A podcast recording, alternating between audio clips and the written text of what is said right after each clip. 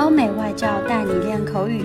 本节目由雅思官方合作机构英语同桌 FM 原创出品。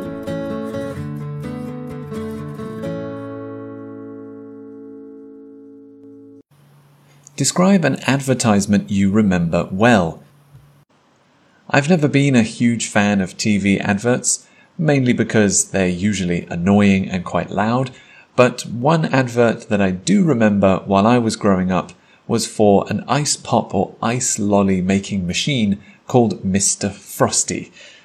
As far as I can remember, Mr. Frosty was released in the 1990s and it was a small machine that allowed you to pour in water, mix in sugary sweet flavorings, which the machine would then turn into an ice lolly or a little frozen edible treat. I remember wanting one as soon as I saw one. I remember the ad also having a song that was very catchy. I think the lyrics of the song rhymed as well, so it got stuck in your head. Even 20 years later, I can probably still sing it and I can still remember the words.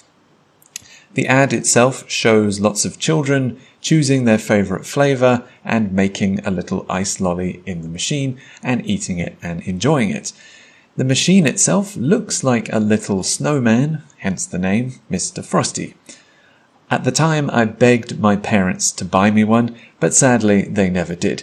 Uh, I think it only would have made sense to have in the summertime anyway, and now I realize I can just make them at home in my freezer and I don't need to buy an expensive machine to do that for me.